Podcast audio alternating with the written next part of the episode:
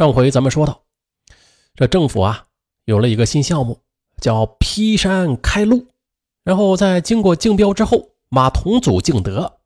呃，这个马同祖在竞标成功之后，为了平衡朋友关系，给了张宝华一部分工程。但是张宝华的心里啊很不愉快，因为马同祖当时手里有十多处大型工程呢。张宝华认为马同祖抢了自己的饭碗，因为啊他当时也竞过标，但是没中，被马同祖抢去了。二零零五年九月，张宝华完成了开挖工程，可这时作为发包人的马同祖和合伙人对工程进行验收时，啊，则要按照测量的土石方来算，工程总价是六十四万元。如果这样，张宝华获利就是比较少，他心里得不到满足，这也就意味着这根让他解除困境的救命稻草会化为泡影。张宝华无法接受这种结果，他直截了当的对马同祖表示不满：“哎，老马，你要是这样算的话，我这哪还有钱赚呢？”马同祖他也有自己的难处，反复的向他解释说：“哎呀，大哥。”这项工程啊是合伙的，你让我咋说呀？我想多给你一些，但是人家不同意啊。哎，你张宝华则认为马同祖是在找借口呢，根本不够意思。但是马家人也说了，马同祖他的确有自己的难处，利益归利益，感情归感情啊。既然是搞工程，那自然要按照合同行事啊，是吧？这利益和感情。要一码归一码的，但是所有的解释并没有打消张宝华的怒气，这让当初满怀希望的张宝华十分窝火，对马同祖的态度也就开始转变了。两个男人闹意见，他们的妻子李申丽与徐应平之间也不好相处了。起初吧，李申丽还劝说丈夫，看在多年感情的份上，多照顾一下张宝华。马同祖也觉得妻子说的很有道理，为了平息张宝华对自己的误解，马同祖便多次与合伙人商量让步，但是没有人同意，这就使得马同祖十分为难。他不知道该如何让张宝华相信自己的话。此前呢，马同祖是支付了张宝华三十六点六万元，为了追讨剩下的四十六万元的工程款。张宝华多次交涉无果之后，对马同祖说话呢，也有些不顾及面子了。有一回，他将马同祖堵在办公室门口，面对众人指责他：“老马，你真是太不够意思了啊！还说什么有难会帮我呢？你看你现在，你现在不整我就算不错了。”哎，我说啊，我怎么没有帮你啊？马同祖反问他：“哼，你帮我，那你为什么不将尾款给我付清了呀？”你知道我现在等着钱用呢，你这是什么意思啊？不是，我我跟你说过多少回了啊？这事儿不是我一个人说了算。好啊，你你这样拖着不给我，小心我把你告到法庭。张宝华的声音是越来越大，马同祖则觉得张宝华有些不可理喻，顿时这火气也上升了。好，非常好，你告我，好啊。你，你去告吧，随你的便。说罢，他也没有理会张宝华，就抽身而出，啊，上了自己的轿车啊，就开车走了。张宝华吵架找不到人，气得脸色铁青。他可能意识到，自己与这个千万富翁相争啊，无疑是鸡蛋碰石头。行，有钱就应该牛是吧？他妈的，赤脚的不怕穿鞋的。咱们走着瞧。张宝华呢？他时常在人面前就流露出这种情绪。同时啊，马同祖面对张宝华对他越来越充满怒气的交涉，内心也是滋生了不满的情绪。两人为此也是多次的发生争执。张宝华的情绪变得也是越来越激动，两人的关系开始变冷。除了讨钱，他们几乎不说一句话。张宝华。虽然冲动之下说出要上法庭告他的事儿，但是他却并没有真的想打官司。他很清楚，靠自己的实力根本是无法与马同祖匹敌的。呃，尽管两人不时发生争吵吧，但他还是想靠商谈来解决纷争。后来啊，张宝华的一位知情亲戚透露，张宝华有一次是耐着性子找到马同祖商量：“老马，我跟你说啊，我现在的压力非常大，这些钱你一定要想办法帮我解决，不然我真是没有活路走了。”可是此时对其已经产生反感的马同祖，他还是同样的话。我说过多少回了啊！这不是我说了算。再说了，我现在的资金也周转不过来，到哪去弄钱给你啊？马同祖的话让张宝华的怒火一下子就冲了起来。你，你欠钱不还还有理是吧？你不要逼着我告你。可心里很烦的马同祖他也不示弱。行行行，你告你就去告啊，看你能咋样。终于的。二零零五年十月二十八日，张宝华向南漳县城关法庭就起诉了马同祖，要求他支付其下欠的工程款四十六万元，并且按照约定的日万分之四的标准支付利息，同时支付百分之十的违约金。马同祖被昔日兄弟告上了法庭，这让他很没有面子，他也有些震怒。混蛋，我对他已经是仁至义尽了。可他还是要这么做，那我只能奉陪到底了。双方都是请了律师对阵，两人没有出庭叫板。但是，让张宝华没有想到的是，二零零六年五月，经过几个月的拉锯战之后，这法庭啊却并没有完全支持他的诉讼请求，而是做出了最后的调解。马同祖向其支付余下的工程款三十五点四万元。原来的合同自愿解除。呃，对于这官司的最后结果，双方都有些不同的理解。张宝华首先认为，他之所以没有得到这法院的完全支持啊，是因为马同祖利用自身的影响力买通了法官。马家人觉得张宝华这样不领情，让他们感到很冤，最后决定的呃三十五点四万元中啊，其中。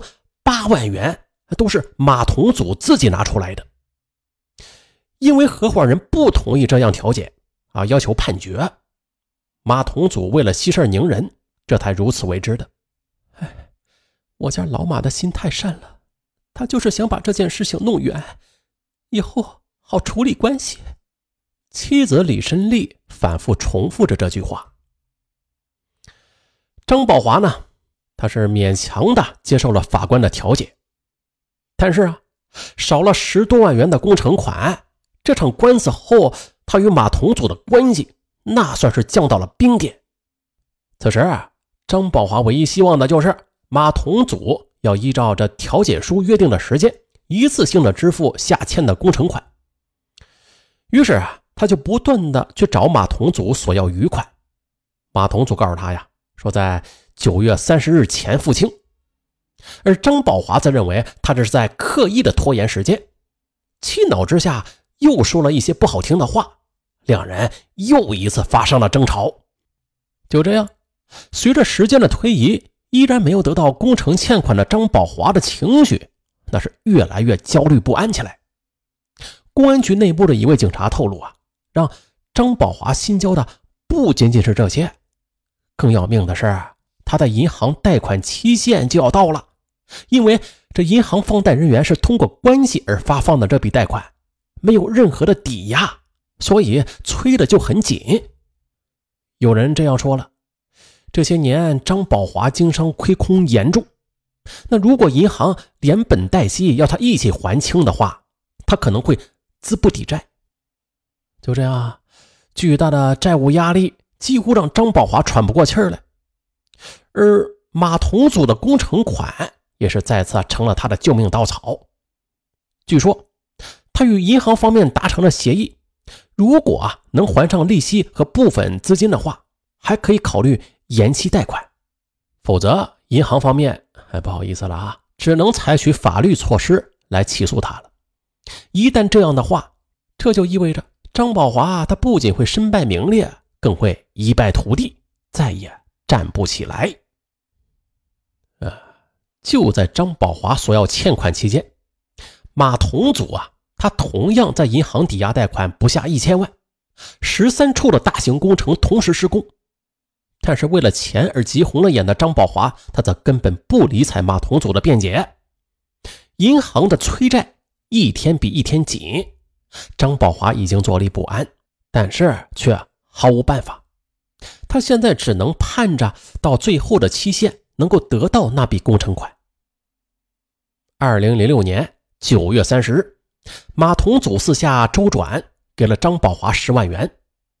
张宝华就质问他为什么不一次性还清啊？马同祖反复解释说啊，这余下的钱呢，等国庆节过后，嗯，再想办法凑齐吧。张宝华心里就想，你一个拥有千万元财产的富翁啊，这样的理由根本不能让他相信。他觉得自己被马同祖再次给涮了。眼看还债无望，张宝华一天比一天绝望，他对马同祖的恨意也就如同野草一般的疯长起来。国庆之后，马同祖依然没有还清钱。啊，原来频频讨债的张宝华呀，不再主动去找马同祖了。他的心情十分坏，整天这脸色阴沉，动不动就冲着妻子发火。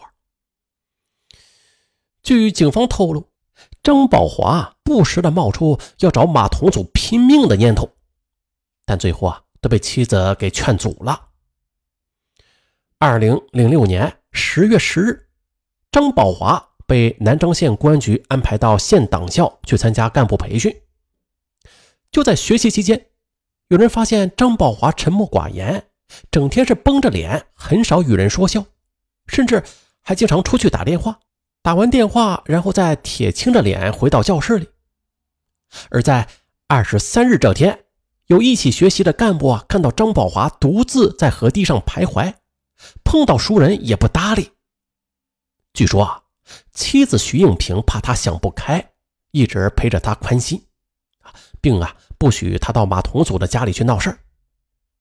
可是惨案还是发生了。二十四日中午，趁着妻子出门的机会，见马同祖的车停在楼下，张宝华就独自来到马同武的家里。当时马家只有夫妻俩在家，他们吃过午饭之后，是坐在沙发上看电视。当张宝华敲开门之后，李申利到卫生间里啊去洗衣服，可是这一件衣服还没有搓完啊，他就听到客厅里两人发生了争吵。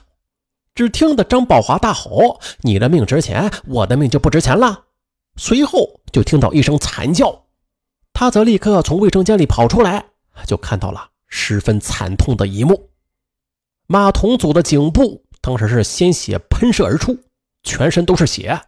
而凶手张宝华则手持着一把水果刀，刀在发抖。他呀也吓傻了。受到惊吓的李胜利本能的就拿起身边的电话要报警。哎，你要干什么？张宝华就立刻的用刀又指向了他。李胜利吓坏了，急忙的夺门而逃，并且顺手关上了防盗门，一边向楼下跑，一边大声的呼救。终于有人帮他报了警。并且也是结伴迅速的赶到他家，但是防盗门却反锁着，无法进屋。后来，这消防官兵用电锯锯开了防盗门，人们这才发现马同祖已经气绝身亡，而张宝华的颈部，他的两侧颈动脉呀也已经割断，气若游丝。在救护车送到医院的途中，张宝华也断了气儿。随后，经过警方对现场侦查和对尸体的解剖后认定，马同祖是身中三刀，系被利器刺断了颈动脉和刺穿肺部之后失血死亡的，而张宝华他却是啊自杀身亡。顿时，这一案件很快的就轰动了全国，仅仅是拖欠工程款，就造成了两个家庭的悲剧。痛失丈夫的李申利和亲人们是悲痛欲绝。这十三处正在建设的大型工程还未完工呢。啊，在处理马家户事后啊，这县委县政府便采取措施给马家最大的支持。马同祖正在武汉读大学的儿子马杰和女儿马丽则退了学，接手了父亲的事业。马杰出任总经理，姐姐为副总经理。而行凶者张宝华的妻子徐应平，她每天是面临着巨大的精神压力，沉浸在痛苦中。在马同祖送葬的那天，当地许多村民是自发的涌到他们老家去哀悼。有村民们说：“哎呀，他是一个好人，他生前呢是为我们做了很多好事啊，我们村的学校还有路啊，都是他无偿维修的。”很多人在说到他时是一脸悲伤。而在马宝华的家里，丧事办得十分简单。公安局没有安排任何仪式，自发而去的民警们则不许穿警服。好了，就这样了。啊，一个是千万富翁，一个是人民警察，他们曾经是情同手足的朋友，为了区区这几十万元的欠款，铤而走险，枉杀人命。这血一样的教训实在是太惨重了。值得我们每一个人去深思。啊，咱们再反观一下本期案中他的一些情节吧，牵扯到了合伙做生意，是不是？啊，现实中有多少人合伙做生意，最后是关门大吉啊？或者最后是闹得不欢而散、一拍两散啊？再或者像本案中，甚至发生了命案的，确实的。嗯，咱们大部分人就是。一开始合伙做生意的时候，那彼此都是比较单纯的，是吧？为了亲情啊、友情啥的，就决定合伙一起做生意。初始啊，也没有想太多的那些条条框框，还有一些什么细节什么的。可是后边就会随着这种经营的推进呢，这合伙人之间就开始有了各自的想法了。想法不同，哎，这意见呢就会不统一。啊，就不会像刚开始那样心平气和了。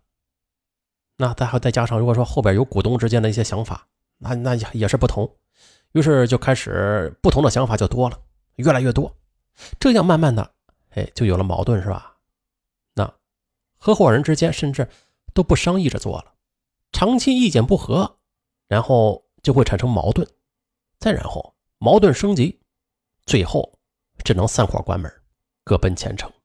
本来嘛，那有许多这合伙生意人呢，他从一开始的最初就能看到结果，那本来就没有完善的那些制度去约约束他们呢，是吧？一切都是从交情关系出发的，盲目的就去上马。从项目这运作一开始，就像本案中，啊，凭借着只是一腔热血对朋友的信任或者想帮助朋友的心，而本案中的受害人他是有合伙人的，是吧？这就好比是一个正规的股份制公司嘛。那是有完整的制度做保障的，这一切运作呀，都是要遵守规则去执行的，啊，要遵守合伙人之间的约定去执行的，所以说啊，这矛盾就产生了嘛。那怎样避免呢？嗯，当然也不能说百分之百避免啊，只能说尽量的去避免吧。比如说在开始合作前呢，咱们要制定一些规章制度，啊，虽然不必像股份制那样正规吧，但是一些原则性的制度那必须得有啊。事先得立好规矩，把丑话说到前头，不要不好意思说，要把交情和生意要区分开，一旦混搅在一块儿，那必将出事好了，就这样，我是尚文，咱们下期再见。